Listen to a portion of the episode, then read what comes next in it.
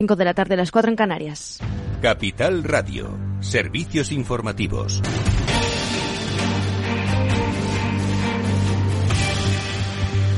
Buenas tardes. El mandatario ruso Vladimir Putin ordena un alto el fuego de 36 horas a partir del mediodía de este viernes. Son 36 horas de alto el fuego que, según la nota de presidencia rusa, rusa, vienen a modo de respuesta al llamamiento que ha hecho el patriarca de la Iglesia Ortodoxa rusa para establecer una tregua por la Pascua Ortodoxa y que los creyentes en la zona de campaña militar rusa en Ucrania puedan acudir a los templos del 6 al 7 de enero. Esta decisión de Putin se enmarca también en las conversaciones mantenidas con el presidente de Turquía, Recep Tayyip Erdogan, que ha pedido a su homólogo ruso un alto al fuego unilateral para negociar, dice, una solución justa a la guerra de Ucrania. Los dos mandatarios han repasado en una conversación telefónica el pacto de los cereales entre Ucrania y Rusia, alcanzado con mediación de Turquía y de Naciones Unidas, así como la situación de Siria, donde Ankara y Moscú apoyan a bandos enfrentados en el conflicto civil. El jefe del Estado turco ha intentado asumir un papel de mediador en la guerra de Ucrania, en la que Ankara respalda a Kiev y defiende su integridad territorial incluida Crimea,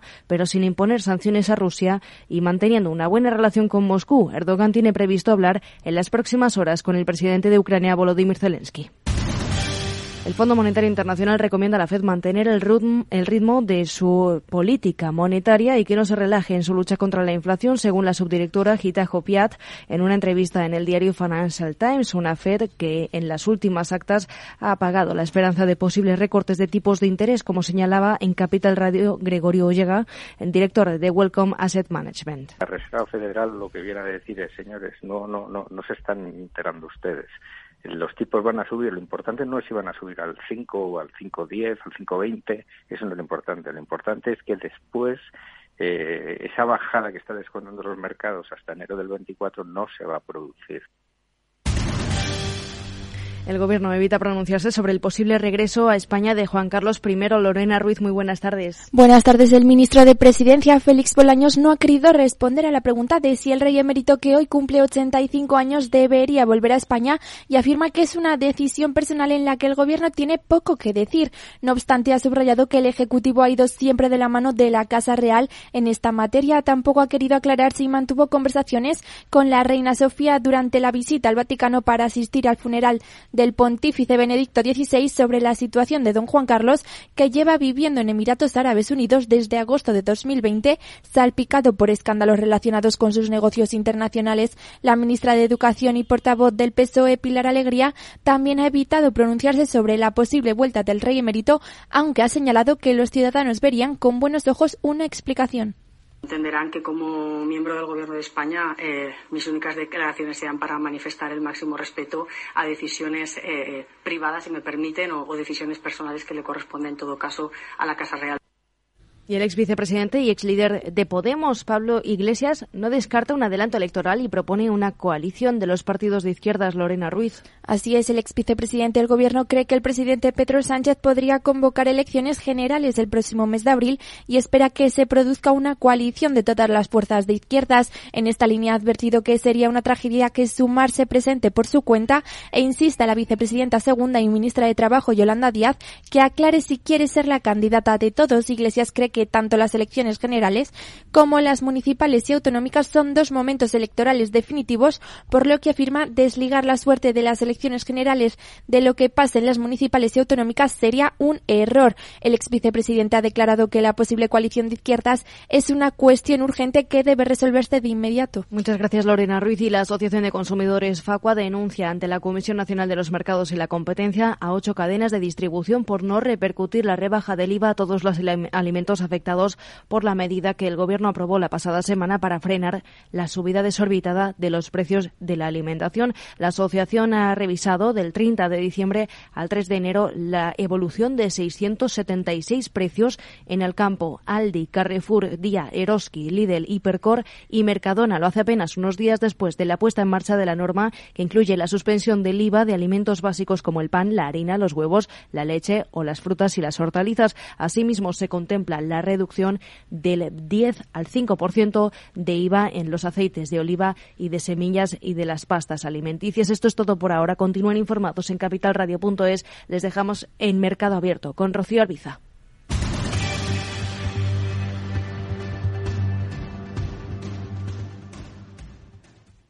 Lauri, decidido. La despedida la hacemos en Gandía. Prepara el bikini. Lauri, que en Gandía vive el ex de Jesse. Que nos vamos a Málaga. Lauri, que no. Que dan mal tiempo. A Bilbao. Pinchos y party. Lauri, una cosita. Que al final es despedida conjunta. Que hago administradora del grupo que no puedo más. En Renfe tenemos más de 1500 destinos para que siempre puedas llegar a donde quieras llegar. Nadie te da más. No todos los trenes son como Renfe. Renfe, tu tren.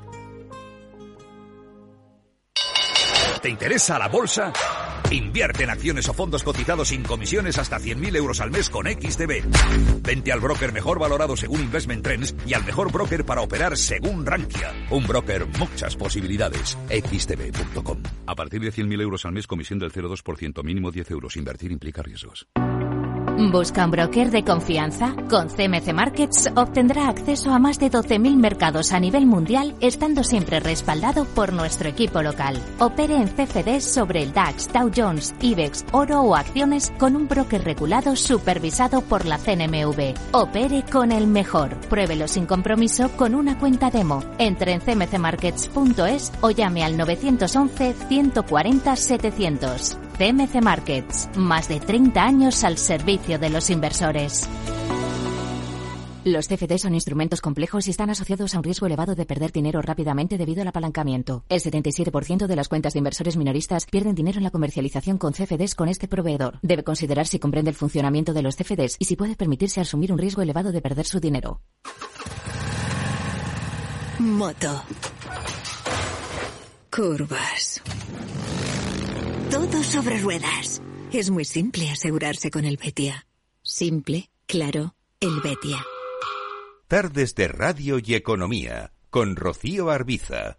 Seguimos seis minutos ya sobre las cinco de la tarde, sobre las cuatro si nos están escuchando desde Canarias. Echamos un vistazo a cómo están las cosas a esta hora a uno y otro lado del Atlántico en los mercados de renta variable. Se mantiene en la bolsa española el tono positivo para el selectivo, el tono positivo para el IBEX que está ahí en esa cota de los 8.600 puntos. En el resto de Europa, tono mixto y al otro lado del Atlántico, de momento, números rojos generalizados tanto para el Dow Jones, eh, para el S&P 500 o para el Nasdaq 100. Los tres caminan con descensos superiores al punto porcentual. Redrive, el renting de usados de ALD Automotive, patrocina este espacio. Entra en aldautomotive.es y descubre todas las ventajas. Juguetes, películas, gafas, agua, gas, luz, construcción no es la lista de los Reyes Magos, sino los objetivos de la actividad financiera del Vaticano, donde aparentemente apuestan por todo tipo de mercados. Desde Malta y a través del fondo de inversión Centurion Global Fund, la secretaria de Estado utiliza sus tentáculos para hacer de la Santa Sede uno de los epicentros de la riqueza mundial. ¿Hasta dónde llega la influencia del trono de San Pedro? Los detalles con Javier Luengo.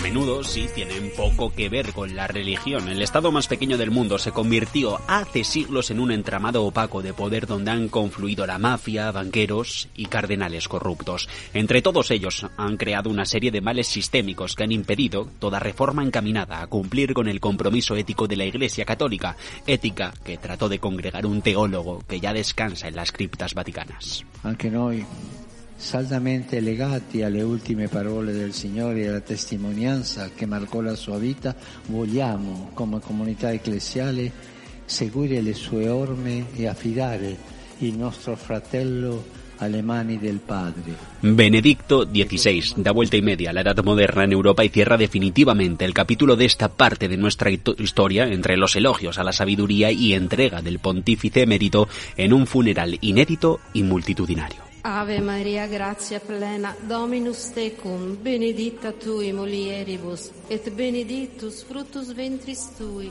Poco antes de las 9 de la mañana, entre la niebla que cubría la imponente plaza barroca diseñada por Bernini, el féretro del ciprés en el que descansa Benedicto ha salido por la puerta de la muerte de la Basílica de San Pedro, donde se instaló durante tres días su capilla ardiente, a hombros de once gentilhombres y entre el sonido de las campanas que tocaban a muerto. Cerca de 100.000 personas se han acercado a la Plaza San Pedro en la ciudad del Vaticano en una mañana que se levanta encapotada y sin dejar otear en el horizonte la cruz que le sirve de guía a más del billón de católicos que confluyen en el mundo. En cualquier caso, una figura que alababa en esta casa desde Roma el arzobispo de Madrid, vicepresidente de la Conferencia Episcopal Española, Carlos Osoro. El de Joseph Ratzinger no ha sido un funeral de Estado, ya que no ejercía como sumo pontífice en el momento de su muerte y por lo tanto no era jefe de Estado del Vaticano.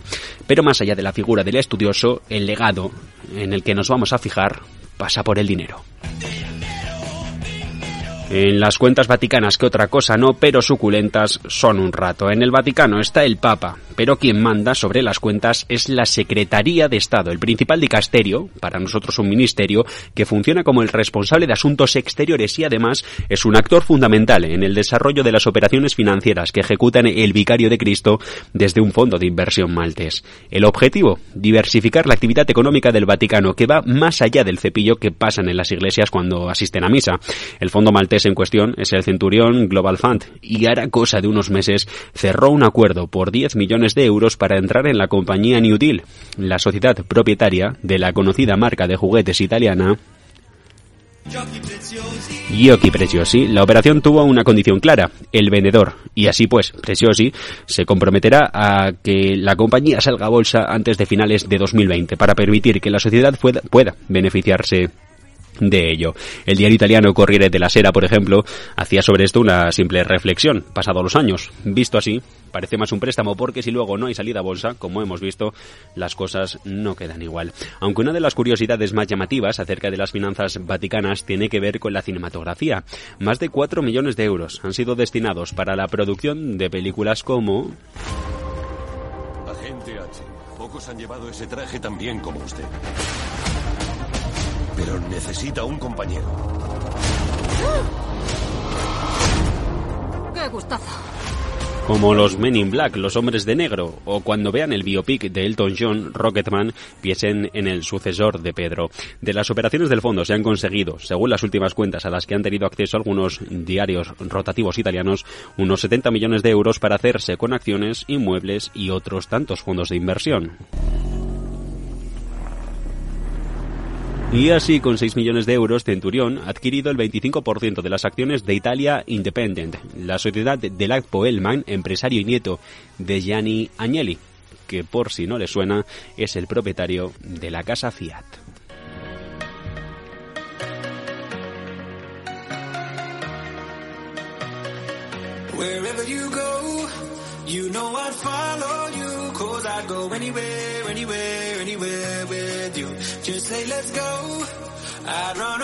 Pero ¿por qué el Vaticano desarrolla este tipo de inversiones? Básicamente es porque necesitan dinero. La Santa Sede es propietaria, entre otras acciones de mercado, de General Motors, IBM o Disney. Tiene propiedades en empresas de alimentación, servicios y telecomunicaciones, además de bancos y aseguradoras, tiran más por lo tradicional. En total, la cuenta sale a un a, un, a unos 12.000 millones de euros. Si la llamada cuenta del óvulo, lo que son las finanzas vaticanas de origen al Instituto, al Instituto de Obras de Religión, lo que es el Banco Vaticano, hacía ya algunos años que la Santa Sede había comenzado a dotarse de instrumentos financieros. Entre 1870 y 1929, después de que Roma fuera invadida por el Reino de Italia, la Santa Sede no tenía territorio, pero en el 29, con la conciliación y la firma de los pactos de Letrán, se crearon el Estadio Ciudad del Vaticano, ese gran cuerpo que sirve para dar soporte a las palabras de Pío XI.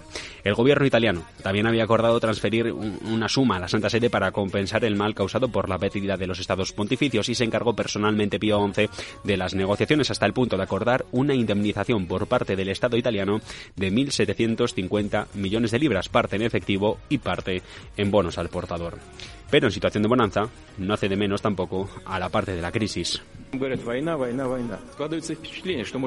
Una delicada situación que queda reflejada en el último balance de la Administración del Patrimonio de la Sede Apostólica, el organismo que gestiona los bienes y propiedades de la Iglesia, que este año presentó números rojos por primera vez en su historia, a pesar de que la Santa Sede tiene repartidas por todo el mundo propiedades por valor de 2.700 millones de euros. Basta pensar que del inmenso patrimonio inmobiliario que posee la Santa Sede, solo en Roma, unos 800 inmuebles se encuentran vacíos. El 15% de las 4.000 casas en propiedad se alquilan a rentas muy favorables o directamente gratis y la morosidad alcanza los casi 3 millones de euros.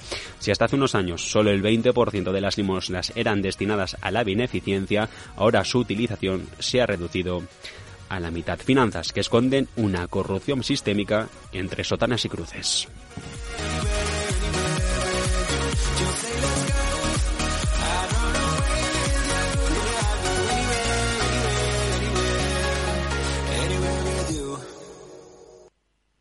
Redrive, el renting de usados de ALD Automotive, ha patrocinado este espacio. Entra en aldautomotive.es y descubre todas las ventajas.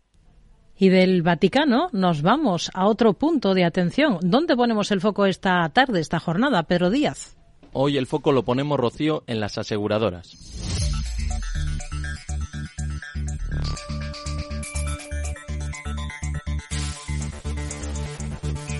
Y es que cuando la guerra de Ucrania se acerca a su año desde que el 24 de febrero de 2022 Rusia lanzara su operación sobre la ex República Soviética, ahora son las compañías que se encargan de las reclamaciones de las navieras las que están en problemas o cambiando el rumbo de sus estrategias.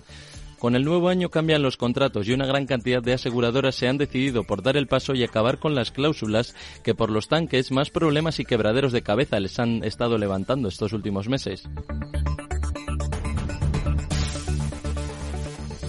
Y para cualquier duda están los números. Al menos 12 de las 13 firmas que operan dentro de los diferentes convenios reguladores internacionales, incluida la principal contra riesgos de colisiones y derrames, PIB Clubs, han cambiado sus pactos con los comerciantes para excluir cualquier reclamación derivada de la invasión del territorio ucraniano. Un asunto que es de capital importancia porque uno de los mayores puntos de fricción para gigantes del comercio internacional como Marx son los seguros, ya que sin ellos muchas empresas no pueden ni operar o si se aventuran a ello ser más cautelosos a partir de ahora con todo lo que suceda en aguas soberanas ucranianas o rusas. Si miramos la letra pequeña, los términos modificados se aplican a lo que se conoce en la industria como pólizas de riesgo de guerra no mutuales o de prima fija, de las cuales no se puede recuperar cierta cantidad más allá de la pactada en un primer momento. ¿Puede haber cambios? Puede, pero no es lo deseado por ninguna de las partes, ya que mientras se resuelven los litios no se operan y los millones van saliendo de las cuentas de balances minuto a minuto. Los productos de seguro de prima fija a menudo están orientados a barcos más pequeños, incluidos los que transportan productos secos como el grano. A la contra, los grandes petroleros para los cuales las reclamaciones por derrames pueden ascender a miles de millones de dólares tienden a estar cubiertos por pólizas agrupables, en las que las grandes pérdidas finalmente se compensan con primas más altas entre los miembros de la organización de la que hablábamos antes, en la que operan 12 de cada 13 embarcaciones. ¿Cuál es el problema ahora? Que las exclusiones también acaban en gran medida con las coberturas por la guerra contratadas por las que se dedican al transporte de trigo o maíz.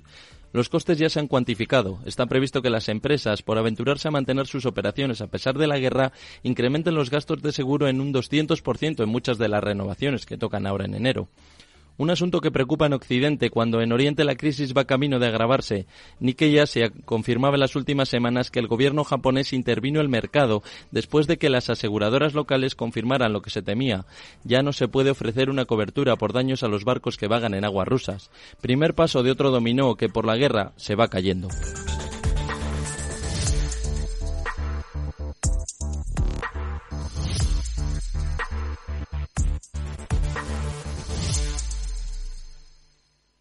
Tardes de Radio y Economía. Mercado Abierto.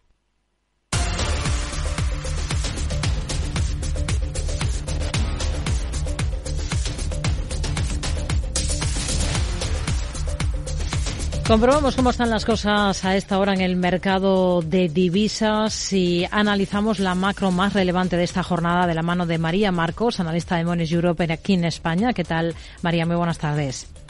Hola, buenas tardes. Bueno, hoy tenemos sobre la mesa algunas referencias interesantes en Estados Unidos, por ejemplo, ese dato de, informe de empleo ADP previo al dato global que vamos a conocer el viernes en Estados Unidos. ¿Qué señala sobre la fortaleza del mercado laboral estadounidense? Sí, la verdad es que tras unos días de, de tranquilidad con las festividades navideñas y el inicio del nuevo año, esta semana se han conocido diferentes datos eh, de empleo en Estados Unidos. Aparte del ADP de hoy, ayer conocimos eh, las ofertas de empleo en Estados Unidos, que es igualmente un indicador clave en la demanda de mano de obra, que siguieron situándose por encima de los 10 millones en noviembre. También hemos conocido los PMI, el manufacturero ayer, que eh, salió resultante en línea con las expectativas y que mostró de manera similar que las, empresas siguen realizando contrataciones netas a pesar de la desaceleración de los niveles eh, de actividad y de la caída de los nuevos pedidos. Además, con los como comentabas, los ADP de hoy han informado de un aumento de 235.000 nóminas privadas en diciembre, muy por encima del consenso de 150.000, mientras que las peticiones iniciales de subsidio por desempleo han caído eh, también eh, notablemente por lo que pensamos que el riesgo de que las eh, solicitudes iniciales de hoy era a la baja, pero no tanto, y a la vista está eh, esta sorpresa eh, a la alza del ADP. Sin embargo, hay que decir que este, el ADP solo se ha publicado cuatro cifras de nóminas anteriores con esta nueva metodología, por lo que aún estaría por contrastar su fiabilidad. Y aunque es posible que los mercados estén esperando la señal oficial del informe laboral que mencionabas de mañana viernes, los datos revelan que el realineamiento del mercado laboral estadounidense aún no ha logrado eh, avances sustanciales, por lo que esto plantearía riesgos de presiones salariales sostenidas y, por tanto, al alza para las perspectivas eh, de inflación a medio plazo. Hmm. ¿Con qué ideas se, han quedado ustedes de los próximos pasos de la Reserva Federal después de las actas de su último encuentro? Porque desde la FED insisten en señalar em, que, no, que no esperan mm, rebajas de tipos en este 2023, pero el mercado insiste, insiste en pensar lo contrario. Sí, en primer lugar, y mm, respecto a las acciones más inmediatas de la FED, como, como decía antes, estas publicaciones eh, de, estos últimos días, eh, de confirmarse mañana viernes, respaldarían en gran medida la posibilidad de este nuevo aumento de 50 puntos básicos eh, por parte de la FED en febrero. Además de los datos, las actas de la reunión de, la FED de, de diciembre también apuntaron a una postura agresiva. En ella los miembros de la FED subrayaron eh, que una flexibilización de las condiciones financieras eh, lo que haría sería complicar los esfuerzos del comité por restablecer eh, la estabilidad de precios, por lo que al igual que en los mercados de divisas los precios del, de los mercados monetarios no sufrieron grandes oscilaciones con estos comunicados de ayer y estarían más bien a la espera del dato de mañana y sobre todo de alguna intervención eh, antes de la decisión de febrero de algún miembro hmm. eh, de la FED. ¿Qué, es lo que esperan ustedes del dólar estadounidense este año? ¿Creen que va a ser de nuevo la divisa ganadora? Bueno, haciendo un poco repaso rápido del 2022, eh, lo que hemos visto en los primeros nueve meses es un repunte del, del, dólar por una doble vía. Por un lado, un rendimiento económico relativo superior y tipos más altos, y por otro, las crecientes entradas en Mm, por refugio ante los crecientes riesgos externos. Sin embargo, el último trimestre lo que hemos podido ver es que la combinación de unos datos de inflación en Estados Unidos más suaves y las condiciones eh, mejoradas del, del riesgo eh, del, crecimiento exterior, perdón, hizo, hizo que los flujos hacia el dólar eh, por ambas vías se invirtieran parcialmente, por lo que hmm. vimos un dólar depreciado aunque es probable que las expectativas de que la economía estadounidense superara de los países del G10 y que los crecientes riesgos de estabilidad financiera sigan apoyando al billete verde en 2023, creemos que la confluencia de factores que provocaron esta meteórica subida en 2022 han quedado finalmente atrás y que el dólar en sentido amplio alcanzó eh, su máximo a finales del tercer trimestre de 2022. Hmm.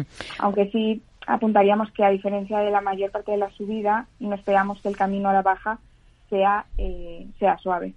Hoy hemos visto datos de, de PMI compuesto y de servicios en Reino Unido. Es complicada también la situación económica que enfrenta este, este país. ¿Ustedes con qué ojos miran a la libra en este escenario?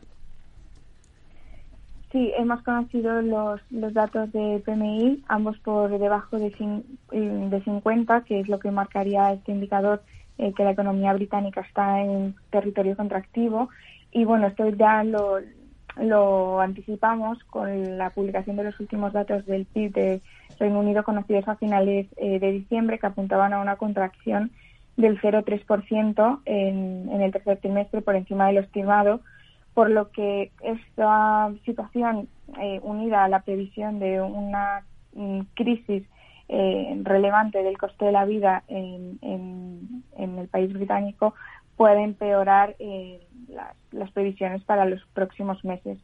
Con este panorama sombrío, lo que podemos anticipar es una libra a la baja durante al menos la primera mitad de 2023 y una actuación del Banco de Inglaterra que, sin embargo, será menos favorable para la libra. Hmm. Mm, los últimos datos de, precios de IPCs en varios países europeos que estamos conociendo, ¿le restan presión al Banco Central Europeo o no habría que confiarse?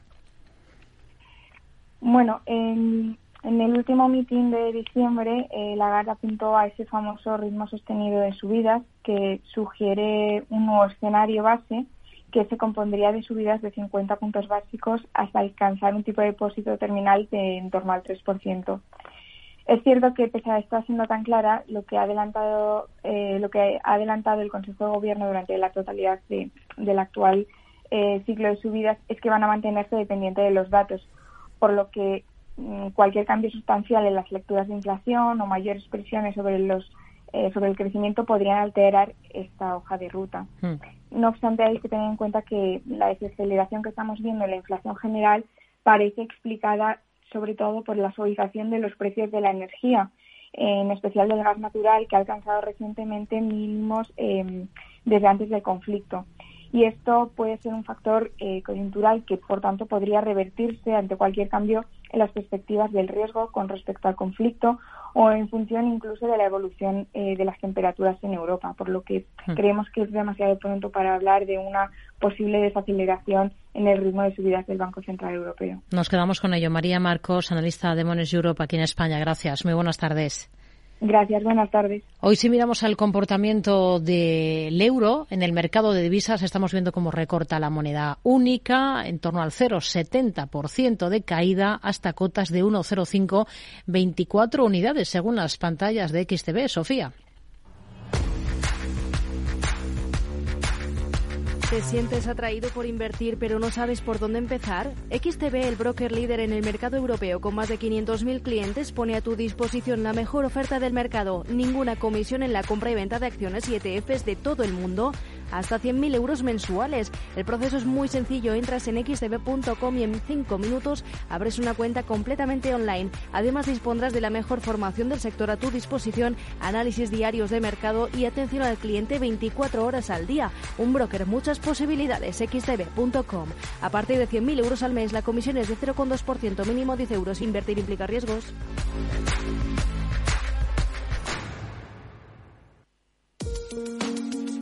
De forma no intencionada, los usuarios pueden abrir agujeros de seguridad al conectar su ordenador o smartphone a la red de su empresa, incluso cuando utilizan una VPN. Reducir la superficie de ataque con un modelo Zero Trust se ha convertido en una necesidad para las empresas. Descubra más en zscaler.es.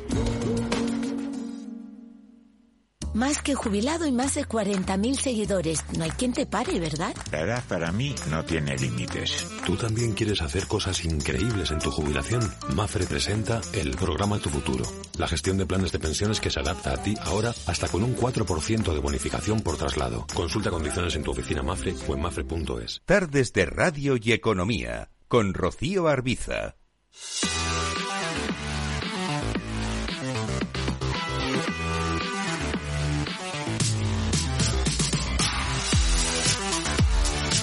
Momento de comprobar cómo están las cosas ahora en el mercado de deuda, en el mercado de renta fija. Vamos a saludar a David Alcaraz, socio fundador y director de inversiones de Diagonal Asset Management. Hola David, ¿qué tal? Muy buenas tardes. Hola, buenas tardes y feliz año, Rocío. Igualmente. ¿Qué, ha sido lo más interesante de esta jornada, de este jueves, en el mercado de deuda? Bueno, hemos visto un buen dato eh, en, Estados Unidos que se ha publicado eh, la cifra de empleos ADP, y ha habido una cierta corrección en, en, los, en los precios de, renta fija, que habíamos empezado el año de forma muy positiva, porque habíamos visto unos primeros, unos datos previos de, inflación en los lands alemanes por debajo de las expectativas, y el mercado de, deuda pues había, había tenido un rally en, estos primeros días y había habido un pequeño ajuste.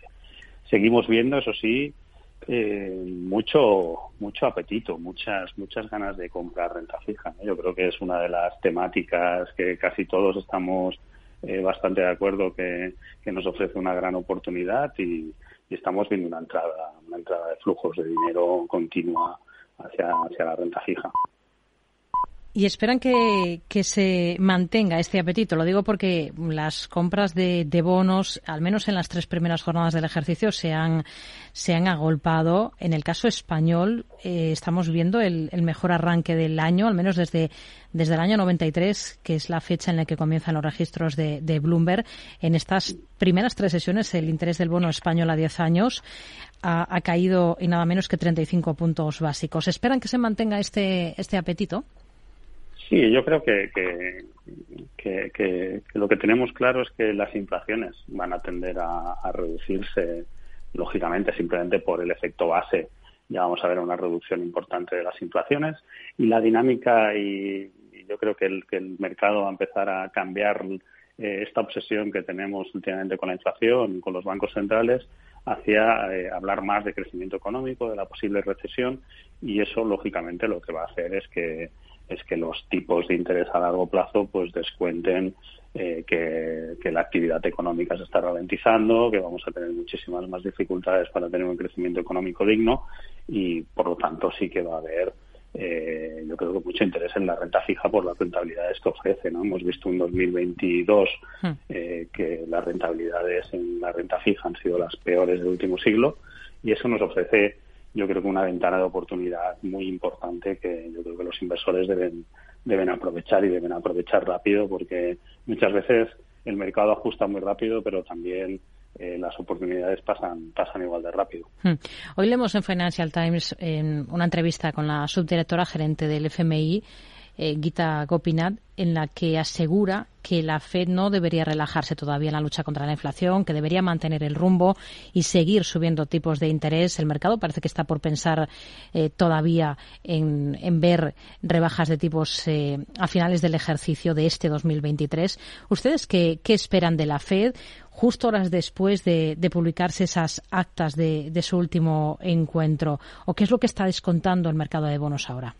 Bueno, el mercado de bonos sí que descuenta que, que vamos a ver bajadas de tipos eh, probablemente a finales de año, más bien a principios de 2024. Eh, nosotros eh, somos tenemos una visión un poco diferente, ¿no? Nos cuesta ver que los bancos centrales que, que, han tenido han tardado mucho en subir los tipos de interés, sobre todo el Banco Central Europeo, eh, vayan a bajar mm, de una manera tan rápida también los tipos después de haberlos subido de la manera tan tan vertiginosa que lo han hecho en este 2022.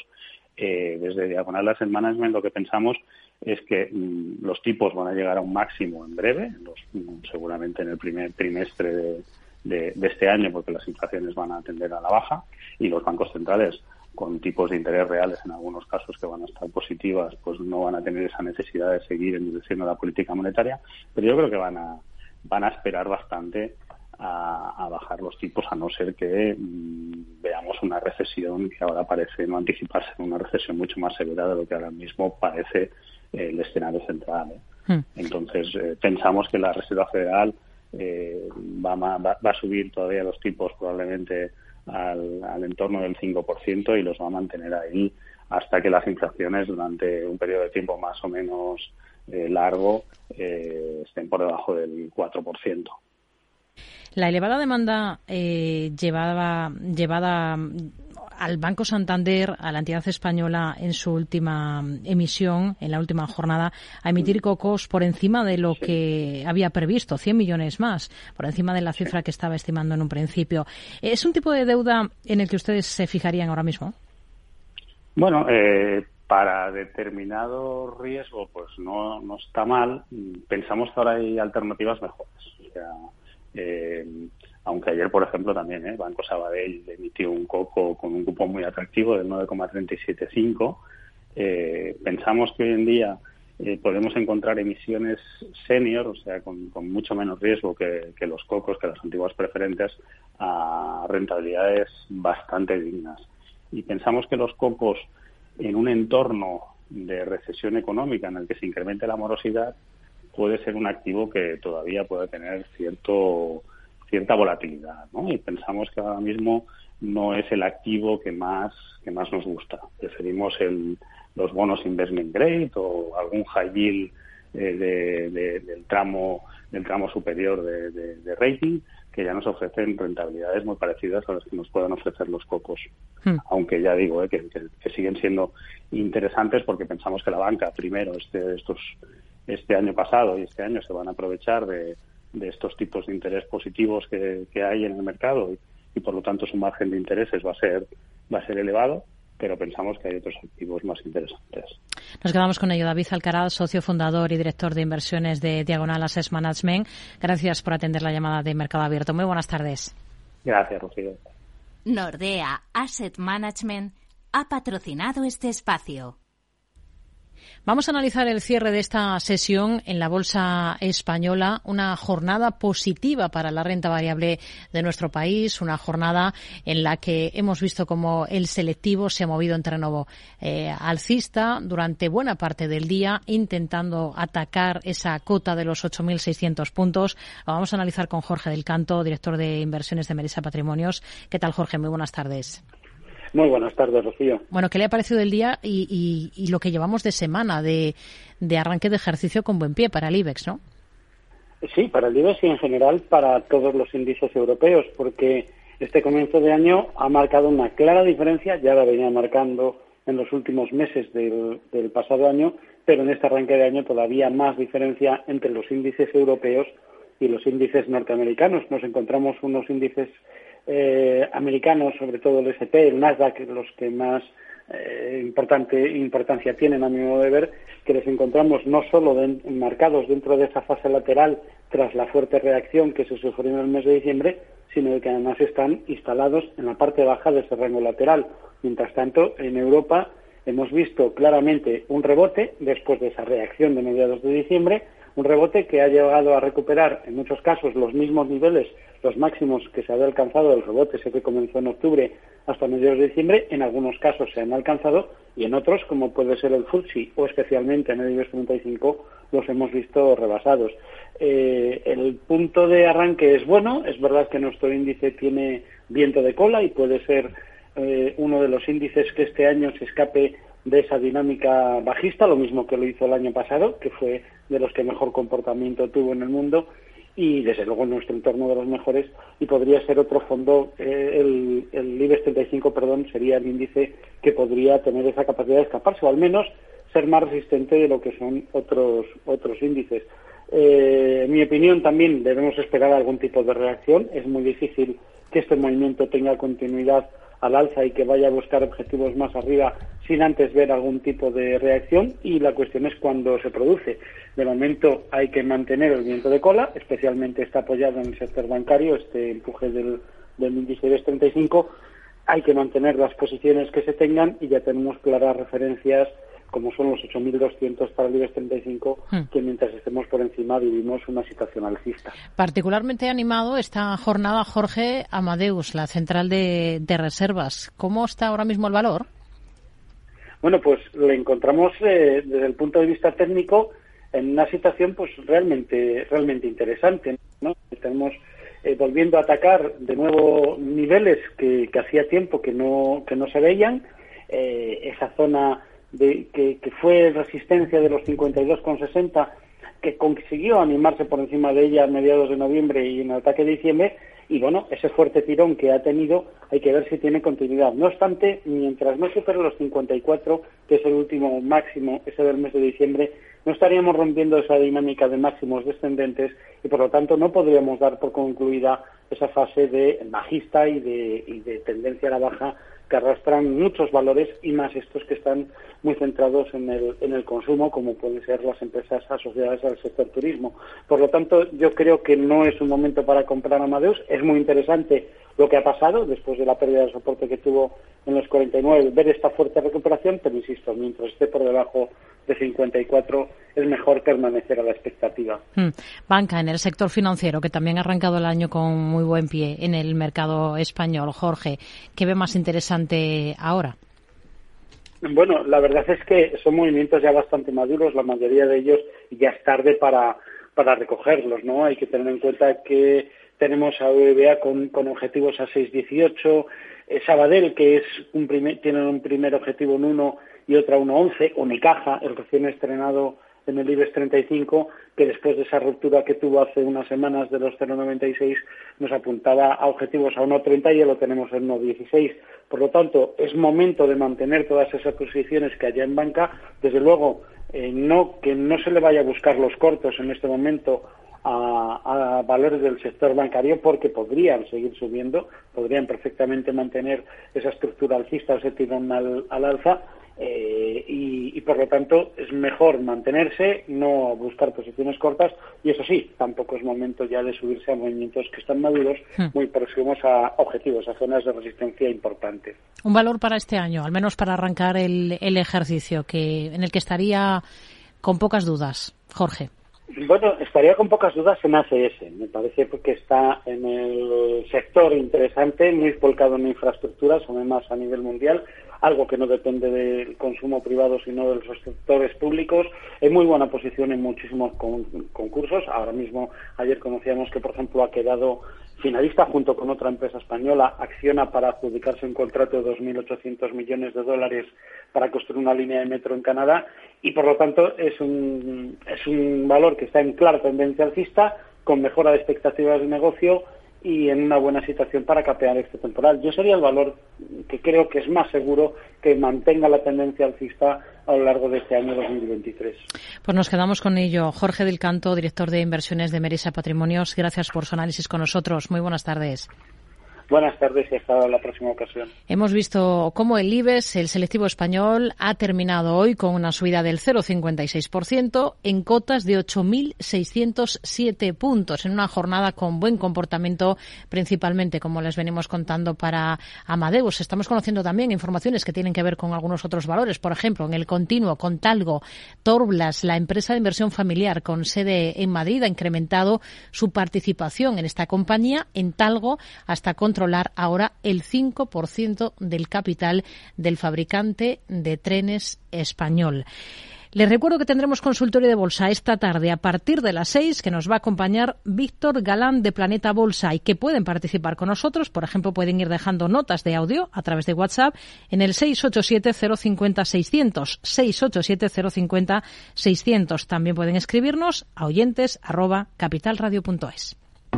¿Busca una plataforma de trading potente? Con CMC Markets tendrá herramientas de trading de nivel institucional en sus manos, con más de 115 indicadores técnicos, osciladores, agenda macro, análisis fundamental de Morningstar. Descubra todo lo que necesita nuestra plataforma de manera gratuita. Opere con el mejor. Pruébelo sin compromiso con una cuenta demo. Entre en cmcmarkets.es o llame al 911 140 700. CMC Markets. Más de 30 años siendo su broker online de confianza. Los CFD son instrumentos complejos y están asociados a un riesgo elevado de perder dinero rápidamente debido al apalancamiento. El 77% de las cuentas de inversores minoristas pierden dinero en la comercialización con CFDs con este proveedor. Debe considerar si comprende el funcionamiento de los CFDs y si puede permitirse asumir un riesgo elevado de perder su dinero.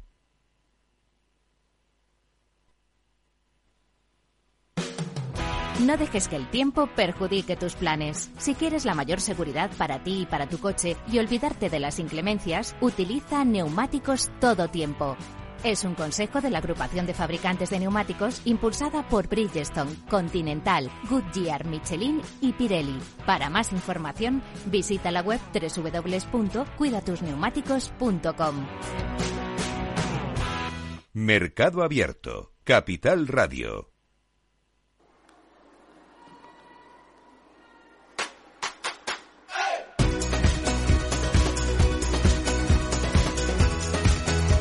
Biotecnología aplicada a la agroalimentación natural. La apuesta por los compuestos naturales y los cero químicos es la razón de ser de la compañía a la que nos vamos a acercar esta tarde en este espacio de sostenibilidad en mercado abierto. Hablamos de Quimite, compañía en la que acaba de tomar una participación del 5% del Banco Santander y de la que es consejero delegado Félix eh, García Moreno. CEO también de Mavi Innovation Center, que es el mayor hub de biotecnología aplicada a la agroalimentación natural de Europa. ¿Qué tal, Félix? Muy buenas tardes. Buenas tardes, Rocío. ¿Qué tal? Bueno, son una empresa ustedes 100% española que están ubicados en, en, un centro neurálgico, puede decirse, de la agricultura en Europa, como es Almería, y que lo que hacen es ayudar a las empresas de agricultura a hacer la transición del químico al natural, si no me equivoco, ¿no? Sí, eso es lo que lo que soñamos al principio, al principio como una prueba de concepto donde no entendíamos que, que la química de síntesis, la química entrara en la alimentación tan abruptamente. Eh, y, y estamos con, con toda la transición esa del químico natural que ahora se ha impuesto como una norma pero claro, los productores, tanto agrícolas como agroalimentarios, no tienen ningún tipo de, herramienta sustitutiva. Entonces, bueno, pues esto es lo que marcamos al principio como una visión de un modelo, se convierte en una realidad y ahora se convierte en un en, un, en una alternativa real y por eso nuestra posición tan de moda, vamos, llevamos ya 15 años eh, trabajando en esto, así que bueno. Sí, sí, relación, eh, todo nuestro esfuerzo es eh, ayudar a la, a la, agricultura y a la agroindustria en su transición del químico al natural. ¿Y por qué es necesario? ¿Y cómo están trabajando ustedes para mm, darle la vuelta a ese calcetín y cambiar la forma de producir, de producir alimentos? A ver, yo soy lo más alejado a un talibán de la, del natural. Es decir, yo eh, tengo de formación economista y después me he hecho biólogo por, por vocación. A ver, el, la síntesis, eh, yo soy un enamorado de la síntesis para otros muchos sectores, soy un enamorado de la síntesis para la farma, soy un enamorado de la síntesis para materiales, soy una, para, un, para un montón de, sectores, pero no para la alimentación. Porque la, síntesis tiene dos grandes conceptos. Tiene un impacto medioambiental eh, per se, que son moléculas creadas para perdurar mucho y persistir y por tanto bioacumularse en los medios y en los organismos. Entonces, ya por su concepción eh, lo que buscan es perdurar mucho. No hay un organismo natural diseñado para degradarlo. O sea, una, una llave de hierro, eh, tú te la comes y, y tu, cuerpo no la digiere. Hmm. Entonces, y eso produce impactos. Entonces, eh, la química de síntesis sí nos ha llevado durante los últimos 70 años a ayudarnos en este crecimiento poblacional. Hemos pasado de 3.000 millones de personas a 7.600, que somos ahora. pero creo que no es coherente en un sistema eh, que va hacia 10.000 millones de, humanos, eh, que se sostenga en un modelo insostenible. No insostenible solamente medioambientalmente, sino insostenible también frente a la salud del propio humano. Entonces, hay que darle las gracias, yo creo que a la química de síntesis, de decirle gracias, nos habéis alimentado y nos habéis ayudado en este crecimiento poblacional, pero hay que decirle, hay que despedirse de ella eh, y sobre todo cuando ya existen tecnologías naturales de la misma eficacia que ellas y con un mínimo impacto. Hmm. Y en ello están ustedes, en la compañía, eh, lo que hacen es investigar, desarrollar, comercializar biopesticidas, bioestimulantes, prebióticos y probióticos como alternativa a esos productos de síntesis química en la, agricultura. Al final, situar la, salud del consumidor, situar la producción natural y, también el respeto por el medio ambiente en el centro de toda esta ecuación de la producción agraria en un mundo superpoblado, como nos dice, eh, puede haber quien piense que es un poco quimera. Eh, ¿Realmente es factible? Sí, sí, no es ninguna quimera. Era una quimera hace 15, 16 años cuando empezamos nosotros, eh, cuando en 2015 la Unión Europea confió en nosotros, hacia el primer Horizon 2020, de esa aquí sí que era una quimera hace, hace 15 años, igual que era una quimera los coches eléctricos hace 15 años, ¿no? Entonces cuando, cuando éramos jóvenes y veíamos esos coches con placas solares que se movían a dos por hora, ahora están los Tesla por ahí dando la data, ¿no? Entonces, eh, era una quimera, ya no es ninguna quimera. O sea, nosotros trabajamos para todas las multinacionales agroquímicas que están en ese proceso de transición del químico natural y llevamos aportando valor mucho tiempo. O sea, de, ahí la valoración de la compañía, de ahí la... no, es lo más alejado de una quimera, conseguir de fuentes naturales soluciones a la química de síntesis con esa misma eficacia y con un coste competitivo. Hablaremos del tema de la competitividad y de que realmente para mí me preocupa mucho más la sostenibilidad económica del modelo que se propone en Europa que la, que la medioambiental. La medioambiental la tenemos metida dentro de la ecuación nuestra. Pero la otra es la que me preocupa un montón. O sea, mantener la rentabilidad, los puestos de trabajo eh, y la competitividad de la empresa europea. Hmm. Eh, hablaba de, de, la medioambiental. ¿Cuánto hay, en todo caso, del greenwashing en la industria de la producción agraria?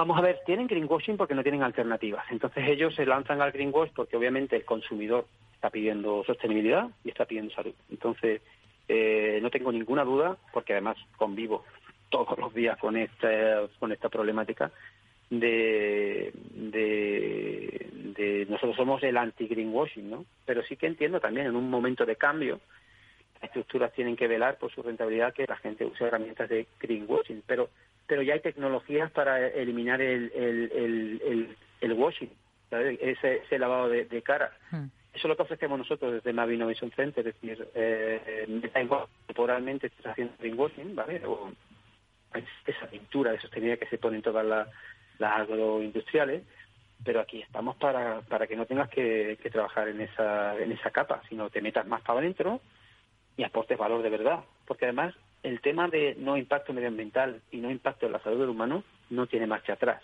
Es decir, eh, quizá ahora, por el aumento de los precios, y quizá ahora la gente, los que los interesados, pues están poniendo el aumento de los precios eh, como una excusa para decir tampoco era tan malo el impacto en medio ambiente y tampoco era tan malo el impacto en la salud humana. Yo creo que esto es coyuntural y al final los cambios hacia un no impacto son más que estructurales. Hay el Green Deal, hay el Fast y todo este tipo de historias. Y ahí modelos como el mío están trabajando incesantemente en no darle la razón a los que nos intentan convencer de que, no se puede hacer o de que ciertamente ahora mismo hay pocas herramientas alternativas. Por lo tanto, hay un momento de cierta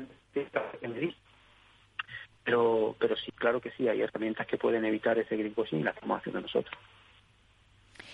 Pero le preocupa, como nos dice, ese coste competitivo ¿no? de esta nueva forma de, de producir. ¿Es rentable no es que, no es que me preocupe, es que, es que no, me, no, es que me preocupe, es que dedico 14 horas al día a trabajar en eso, y durante los últimos 15 años. Eh, lo tenemos como un bloque clarísimo. O sea, nosotros al principio pensamos ser una alternativa al químico y al principio incluso nosotros solamente pensamos en encontrar algo eficaz, sustitutivo del químico. Ya en 2014, 2015 nos dimos cuenta que la parte de competitividad tendría que ir en el modelo y tenemos equipos solamente buscando bajar costes. Claro que es la parte de competitividad, porque si no al final pagan los, los de los consumidores con un aumento de precio, ¿no? Entonces, si yo no consigo, y por eso la atracción que estamos teniendo por parte de nuestro modelo de todas las agroquímicas, aquí hablamos del top 10 de agroquímicas, de una manera u otra trabajamos con creo que son 9 de las 10, ¿no? De las que todos conocéis. Eh, ¿Pero por qué? Porque sí ofrecemos alternativas competitivas y por, y por tanto sustitutivas de las químicas de ahora. Otra cosa es que todavía, pues, por la losa regulatoria que hay en muchos mercados, pues todavía nuestras soluciones no estén viéndose en el mercado, aunque sí están en procesos de regulación. Pero, pero va a llegar. O sea, va a ser una realidad que se, se podrá alinear eh, sostenibilidad, salud y sostenibilidad económica del modelo.